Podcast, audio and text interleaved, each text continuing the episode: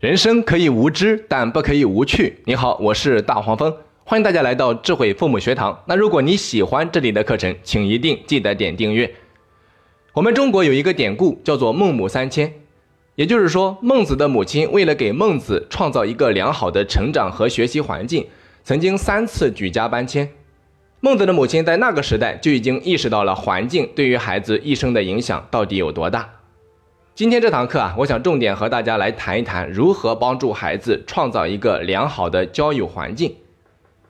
有一次在给家长上父母课的时候，我无意中听到了几位妈妈的聊天。当时有几个妈妈正围着一个学霸的妈妈，在聚精会神地听他讲。学霸妈妈的一段话呀，让我有些吃惊。她说：“我只让我的孩子和学习好的玩，学习差的孩子全身都是坏毛病，这一点你们一定要注意。”听完之后啊，个别的家长附和着说：“是啊，和学习差的玩，思想容易带坏了。我家儿子就吃了这方面的亏，现在天天跑出去，管都管不住了。”那我不知道在收听本期课程的家长，你是否也会有以上的想法？有一句老话叫做“近朱者赤，近墨者黑”，孩子确实是环境影响下的产物，交友不慎也有可能毁了一生。所以啊，家长有意识的去净化孩子的交友环境，这本身是没有问题的。换成我，也会告诉自己的孩子应该有什么样的择友标准。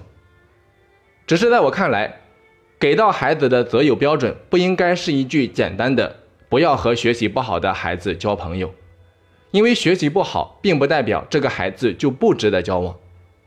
因此啊，在引导孩子择友这件事上，家长首先。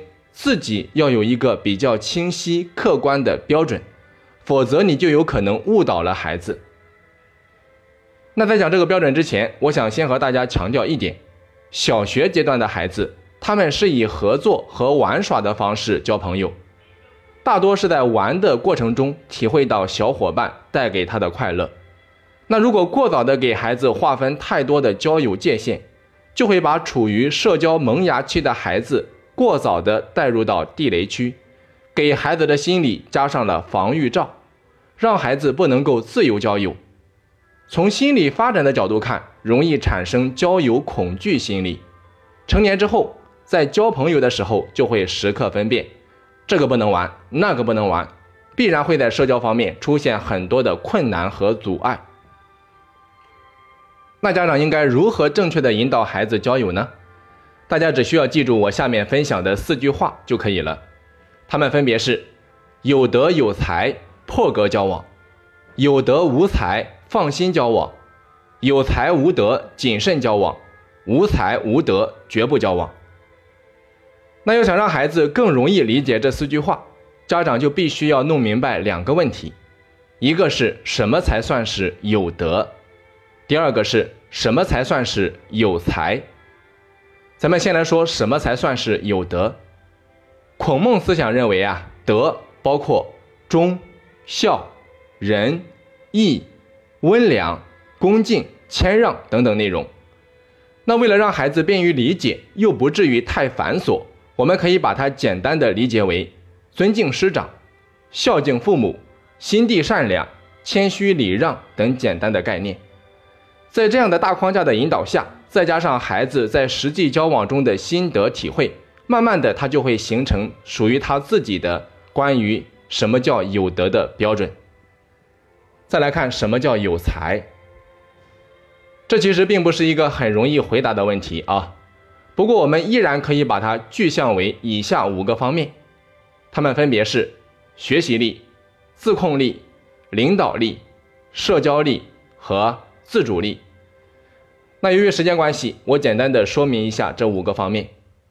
学习力可以从学习能力、学习动力和学习毅力这三个方面来理解；自控力可以从时间管控能力和情绪管控能力这两个方面来理解；领导力的范围就比较广，个人建议家长可以简单的理解为孩子的组织和管理的能力；社交力我们可以简单的理解为。言语表达、换位思考、察言观色等等。最后，自主力。